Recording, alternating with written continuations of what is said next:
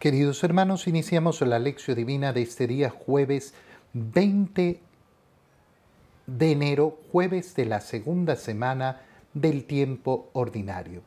Por la señal de la Santa Cruz de nuestros enemigos, líbranos, Señor Dios nuestro, en el nombre del Padre y del Hijo y del Espíritu Santo. Amén.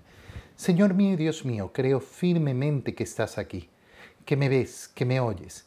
Te adoro con profunda reverencia te pido perdón de mis pecados y gracia para hacer con fruto este tiempo de lección divina. Madre mía Inmaculada, San José, mi Padre y Señor, Ángel de mi guarda, interceded por mí. Continuando en este día jueves con la lectura del primer libro de Samuel, leemos el capítulo 18, versículos 6 al 9 y versículo, eh, y perdón, y capítulo 19, versículos 1 al 7. En aquellos días, cuando David regresaba de haber matado al filisteo, las mujeres de todos los poblados salieron a recibir al rey Saúl danzando y cantando al son de tambores y panderos y dando grandes gritos de alegría. Al danzar, las mujeres cantaban a coro. Mató Saúl a mí a mil, pero David a diez mil. A Saúl le cayeron muy mal esas palabras y se enojó muchísimo y comentó, a David le atribuyen diez mil y a mí tan solo mil. Lo único que le falta es ser rey. Desde entonces Saúl miraba a David con rencor. Un día Saúl comunicó a su hijo Jonatán y a sus servidores que había decidido matar a David. Pero Jonatán quería mucho a David y le dijo a éste, mi padre Saúl trata de matarte. Cuídate pues mucho mañana por la mañana. Retírate a un lugar seguro y escóndete. Yo saldré con mi padre por el campo donde tú estés y le hablaré de ti. Veré qué piensa y te lo avisaré. Habló entonces Jonatán a su padre en favor de David y le dijo, No hagas daño, señor mío, a tu siervo David, pues él no te ha hecho ningún mal sino grandes servicios. Arriesgó su vida para matar al filisteo, con lo cual el Señor dio una gran victoria a todo Israel. Tú mismo lo viste y te alegraste. ¿Por qué, pues, quieres hacerte reo de sangre inocente, matando a David sin motivo? Al oír esto, se aplacó Saúl y dijo, Juro por Dios que David no morirá. Entonces Jonatán llamó a David y le contó lo sucedido. Luego lo condujo ante Saúl y David continuó a su servicio como antes. Palabra de Dios. Comienza después de ese gran triunfo que hemos leído ayer de David sobre Goliat, la envidia del rey Saúl. Claro, recuerda la historia del rey Saúl. El rey Saúl ha sido elegido ante, en primer lugar, eh, ese deseo del pueblo que le ha pedido a Dios tener un rey porque quieren ser como las demás naciones. Y se le ha dado un rey a pesar de que se les ha dicho lo malo que será. Poco tiempo después de ser ungido como rey eh, por el profeta eh, Samuel, Saúl se vuelca en contra de los mandatos de Dios y recibe la reprobación de Dios. Y por eso ha mandado eh, el Señor a eh, el profeta eh, Samuel a ungir al menor de los hijos de Geset, que era David. Y David se ha enfrentado, ofreciéndose él mismo a Goliat, al filisteo, al gran guerrero, siendo él un pastor, un niño, un insignificante, una poca cosa, y lo ha vencido. Al regresar de esta batalla, al haber obtenido esta victoria, la gente está contenta, está alegre y se nos dice que salieron al encuentro del rey danzando y cantando con tambores las mujeres y gritaban eh, en coro, mató Saúl a mil, pero David a diez mil. ¿Y a quién viene entonces qué? La furia del rey Saúl. ¿Y la furia por qué? Porque no puede sentirse bien de lo que dicen sobre David, que por cierto será verdadero, y es verdadero. Gracias a él han tenido la victoria. Pero resulta que David lo que ha hecho es servir a su pueblo y servir a su rey. Y eso no lo logra ver Saúl. Esto nos habla a ti y a mí de la importancia de controlar, de controlar siempre esos pensamientos que vienen a nosotros producto de los celos, producto de las envidias. Hay que fijarnos muy bien porque siempre vamos a tratar de justificar los celos. No, lo que pasa es que no sé qué y que no sé cuánto, pero la verdad es que los celos y las envidias normalmente son completamente irracionales. Nos hacen vivir muy alejados de la racionalidad, muy alejados, muy, muy alejados eh, del Señor y conducen a pésimas, pésimas decisiones. Y por eso entonces es importantísimo eh, tenerlo, eh, tenerlo siempre, siempre muy claro. no dejarme llevar por los celos no dejarme llevar por las envidias. ¿Qué le sucede eh, a Saúl? Le caen mal esas palabras. ¿Por qué lo alaban a él y por qué no me alaban a mí? ¿Qué le falta entonces al rey Saúl? Le falta aquella virtud que tú y yo tenemos que procurar ganar todos los días y que tenemos que procurar efectivamente hacer crecer en nuestro corazón. ¿Cuál virtud? La de la humildad. El humilde se alegra con los logros del otro. Al humilde le alegra el corazón lo que dice la gente bien de los otros. Y se une. Imagínate, imagínate además la gran sabiduría que hubiera tenido el rey Saúl si se hubiera unido al festejo que estaban haciendo en ese momento las mujeres. Si en ese momento hubiera dicho, así es, qué alegría, qué maravilla, qué bueno, qué bueno. David, que está a mi servicio, que soy el rey, ha hecho una proeza grandiosa. ¿Qué hubiera logrado el rey Saúl? Hubiera logrado que la gente lo apreciara. Hubiera logrado que efectivamente la gente estuviera, eh, estuviera de su parte. Oye, qué importante, qué importante es poner inteligencia en nuestra vida. Qué importante es poner inteligencia en nuestra vida. No dejarnos llevar por las tripas, no dejarnos llevar por las pasiones, no dejarnos llevar solo por los afectos. Pensar, pensar de una manera también astuta. Bueno, si a mí me viene un sentimiento, me puede venir el sentimiento, pero no me dejo guiar por él si a mí me viene una rabia, una ira, pero no me dejo guiar por él, actúo con astucia, ¿qué significa? Que uso la mente, que uso la razón, que pienso, que me detengo. Qué importante entonces para poder efectivamente tener esa virtud de la humildad, pasar por esa virtud de la prudencia que nos conduce a la paciencia. El prudente, ¿qué va a hacer en paciente? No necesitas responder a las cosas de modo inmediato. No necesitas responder a las cosas de un modo inmediato. ¿Qué hace eh, Saúl en cambio? Guiado por ese rencor, le comunica a su hijo y a sus servidores lo que tiene planeado. ¿Y qué es lo que tiene planeado? Matar a Saúl. Perdón, matar a David. Matarlo. Fíjate que esa es la solución del envidioso. ¿eh? Cuando nosotros contemplamos por qué el demonio quiso poner en el corazón, en la mente de los hombres, el matar a Jesús, es porque esa es la ocurrencia justamente del demonio frente al bien. ¿Qué hago? Lo elimino, lo elimino, lo saco del camino. Esa es la solución además del tonto. Nosotros eh, en esos días en que se debate tanto sobre eh, el tema del aborto en caso de violación, qué impresionante es darse cuenta cuándo la solución es el asesinato. ¿Cuándo? ¿Cuándo? ¿En, qué, en, qué, ¿En qué circunstancia puede ser una solución un asesinato? Ningún problema se resuelve con el asesinato. Ningún problema se resuelve matando. Aquel que cree que los problemas se resuelven matando es un sicario o, peor todavía, un contratador de sicarios, un empleador de sicarios. Tengo un problema, ah, lo mato. Bueno, Ese es el corazón del demonio. Ese es el corazón que ha demostrado tener el demonio efectivamente eh, eh, frente al mismo Jesucristo. El hijo de eh, Saúl, Jonatán, mm, le dice a su, a su amigo David los planes que tiene y le dice que se esconda, que esté escondido para él hablar con él. Y efectivamente habla.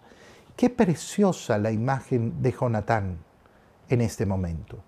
Qué precioso el hijo que llama a la razón a su padre. Y qué bello como el padre ha escuchado a su hijo. Qué preciosa escena.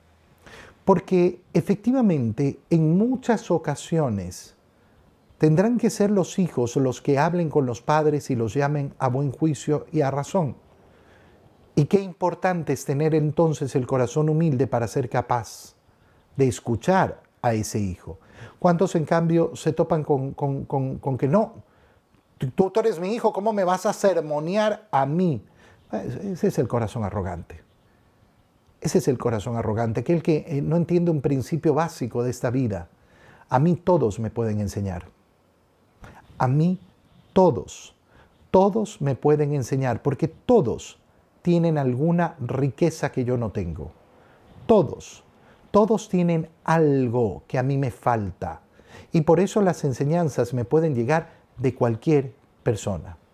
Lo importante es tener el corazón abierto efectivamente para aprender a descubrir cuál es la riqueza, cuál es el valor que tiene, eh, que tiene esa persona. Habla Jonatán con su padre y le dice, no le hagas daño, Señor mío, a tu siervo David.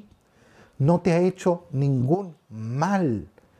Lo que ha hecho es grandes servicios por ti, arriesgó su vida al matar a ese filisteo.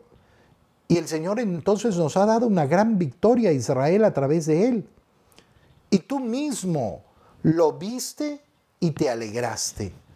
Tú mismo viviste esa alegría.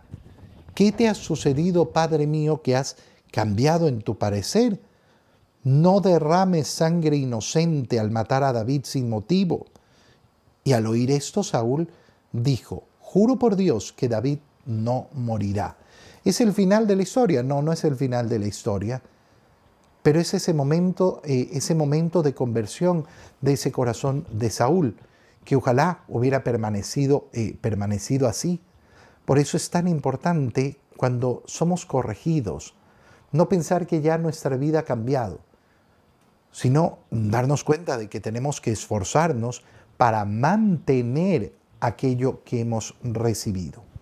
En el Evangelio, continuando con la lectura del Evangelio de San Marcos, leemos el capítulo 3, versículos 7 al 12. En aquel tiempo Jesús se retiró con sus discípulos a la orilla del mar, seguido por una muchedumbre de Galileos, una gran multitud procedente de Judea y Jerusalén, de Idumea y Transjordania, y de la parte de Tiro y Sidón. Habiendo tenido noticias de lo que Jesús hacía, se trasladó a donde él estaba. Entonces rogó Jesús a sus discípulos que le consiguieran una barca para subir en ella, porque era tanta la multitud que estaba a punto de aplastarlo. En efecto, Jesús había curado a muchos de manera que todos los que padecían algún mal se le echaban encima para tocarlo. Cuando los poseídos por espíritus inmundos lo veían, se echaban a sus pies y gritaban, Tú eres el Hijo de Dios. Pero Jesús les prohibía que lo manifestaran. Palabra del Señor. Al continuar con la lectura de San Marcos, nos topamos con que San Marcos dedica, eh, siendo que el Evangelio de San Marcos es eh, tan escueto, tan directo, es el Evangelio eh, más corto, dedica siempre tiempo para los detalles, detalles minuciosos. Jesús se retira con sus discípulos a la orilla del mar, pero no solo con sus discípulos, sino que seguido por una inmensa muchedumbre de Galileos ¿De dónde procedían estos, eh, esta multitud? Procedían de Judea y Jerusalén, de Idumea y Transjordania y de la parte de Ciro y de Sidón. Es decir, mucha gente se ha trasladado, se ha trasladado para ver a Jesús. ¿Qué nos está mostrando el Evangelio de San Marcos con esto? Como al inicio estamos, recuerda lo capítulo 3 del Evangelio de San Marcos, estamos iniciando el Evangelio de San Marcos, estamos iniciando esa vida pública de Jesús, estamos iniciando eh, esa predicación de la buena nueva. Y desde el inicio, desde el inicio la buena nueva se transmite con una rapidez tremenda. La efectividad de la palabra de Dios la efectividad de la palabra de Dios hace que la palabra de Dios se transmita rápidamente, rápidamente de uno a otro. ¿Y por qué? Porque han oído las noticias de lo que Jesús hacía. Han oído, han oído lo que Jesús hacía. ¿Por qué han oído? Porque la gente comienza a hablar, porque la gente comienza a transmitir el Evangelio. Oye, Qué precioso es sentirnos llamados a anunciar el Evangelio. Qué precioso es sentirnos anunciar el Evangelio además por todas partes. Venían muchedumbres de todos lados. No, es que aquí, allá no se puede predicar. En todos lados. En todos lados. Qué precioso es que yo no deje de predicar donde esté. Que yo no deje de manifestar que soy de Cristo esta idea que tienen muchos de que hay que ocultarse mezclarse con el mundo para entonces desde adentro en el camuflaje poder hacer el bien, no estoy de acuerdo. No, no estoy de acuerdo. Qué bonito es ser sinceros, profundamente sinceros en nuestro apostolado y hacerlo de frente. Tal vez en alguna época convenía, pero hoy en día frente a tanta agresión que sufre la iglesia, frente a tanto odio que hay a la iglesia y a Cristo, qué importante es ser valientes para transmitir el Evangelio, para llevar el Evangelio a los demás. En efecto, Jesús había curado a muchos, de manera que todos los que padecían algún mal se le echaban encima. ¿Qué ofrece el Señor en primer lugar? El Señor ofrece sanación. Y son tantos los que necesitamos sanar. Necesitamos, porque tú y yo necesitamos sanar también. Necesitamos sanar tantas dolencias de nuestra alma, tantas dolencias de nuestro corazón. Qué importante es por eso escuchar. El Señor sana. Me voy a acercar a Él me voy a acercar más a Él, buscando qué? Esa sanación, esa sanación que necesita mi corazón, esa sanación que necesita mi alma, esa sanación que necesita mi espíritu, esa sanación que necesita todo mi ser integral, esa sanación que necesito eh, a nivel total, físico, psicológico y espiritual. Qué bonito es acercarnos al Señor y pedir su sanación. Todos los que padecían algún mal se echaban encima para tocarlo. ¿Cómo hago para tocar al Señor? Lo toco en primer lugar escuchando su palabra, haciendo lo que estamos haciendo en este momento, haciendo este tiempo de oración a través de la palabra de Él, dejándonos tocar por su palabra. La palabra del Señor tiene poder sanador. Sí, sana sana en primer lugar nuestra mente, porque aquel que se decide a escuchar la palabra de Dios comienza a sanear su mente, a sanarla, a limpiarla, purificarla de las mentiras del mundo. Si yo le abro espacio verdaderamente a la palabra del Señor, la palabra del Señor me sana de las mentiras del mundo que me han metido en la cabeza, que me han clavado, porque de verdad, en este mundo son tantas y tantas y tantas y tantas y tantas mentiras que tenemos que enfrentar y que a veces repetimos sin ni siquiera haberlas pensado, sin ni siquiera haberlas meditado, sin ni siquiera haber procurado, bueno, ¿será verdad esto, eh, esto que me han dicho? ¿O yo simplemente he decidido, eh, he decidido vivir según los estándares y la lógica del mundo? Me acerco al Señor para ser sanado, lógicamente en ese sacramento maravilloso de la reconciliación. Qué pena da aquellas almas que teniendo a su alcance la reconciliación no la buscan. Qué pena da también aquellos sacerdotes que niegan esa posibilidad a la gente al no estar en los confesionarios, al no, al no confesar. Y por eso muchas veces al pueblo cristiano le toca exigir de sus sacerdotes ese compromiso con la confesión, estar ahí disponibles para confesar. La confesión, ese sacramento maravilloso, ese sacramento de sanación, de sanación profunda y verdadera. Sana nuestra alma y la deja recuperada, de acuerdo a la condición de nuestro bautizo. Es increíble cuando uno comienza a apreciar verdaderamente lo que significa la confesión y se da cuenta cómo no solo es una sanación espiritual, sino una profunda sanación psicológica también. ¿Cuántas personas con diferentes eh, eh, calamidades, enfermedades, traumas psicológicos eh, encuentran, encuentran una gran sanación?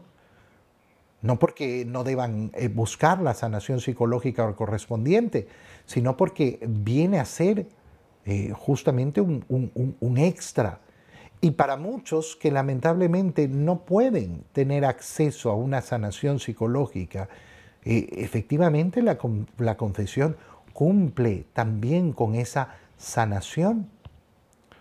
¿Cuánta sanación se produce en el reconocer mis culpas, pero sobre todo cuánta sanación hay en saber que esas culpas son perdonadas. Qué bonitas son las últimas palabras en ese sacramento de la confesión. Tus pecados han sido perdonados. Vete en paz. Con esa seguridad de que efectivamente el Señor ha perdonado mis pecados. La gente se le echa encima al Señor. Bueno, el siguiente modo para echarnos, echarnos encima del Señor es la comunión busco sanación, comulgo. Oye, esto es tan sencillo como, eh, como aquel, aquel que va al médico, ¿no? Y el médico le dice, mire, usted tiene esta enfermedad, tiene que tomar esta pastilla. Cristo es tu médico. ¿Y qué te ha dicho? Tome y come, tome y bebe. Esta es la medicina. Esta, esta es la medicina. Toma y come, toma y bebe la mejor medicina. ¿Y cuándo la puedo tomar y comer? Todos los días. Todos los días puedo acercarme al Señor para comer su cuerpo y beber su sangre, para empaparme de Él, para, en las palabras del Evangelio que acabamos de leer, lanzarme encima de Él para tocarlo, cuando los poseídos por espíritus inmundos lo veían, se echaban a sus pies. Fíjate en esa escena. ¿eh? ¿Qué hace el poseído delante de Cristo? Se echa a los pies del Señor. Se echa a los pies del Señor. Oye, no existe en este mundo fuerza que venza a Cristo. No existe. Por tanto, no existe una verdadera sanación que no vaya de la mano de la gracia de Cristo. Ahí es donde tenemos, ahí es donde encontramos, ahí es donde verdaderamente poseemos la sanación. Se tiraban, se echaban a sus pies los poseídos y gritaban, tú eres el Hijo de Dios. Proclaman una verdad, pero Jesús les prohibía que la manifestaran. ¿Por qué? Porque en la boca del demonio todo es mentira. Incluso las verdades que dice. Una mentira, para ser buena, para ser efectiva, ¿qué es lo que tiene que tener? Un componente elevadísimo de verdad. Una mentira absurda, nadie se la cree.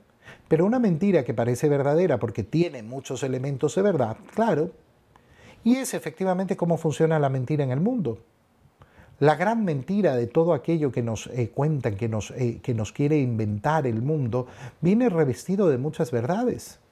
Y por eso también eh, los horóscopos, las adivinanzas, las hechicerías, todo está revestido de muchísimas verdades. Pero no importa.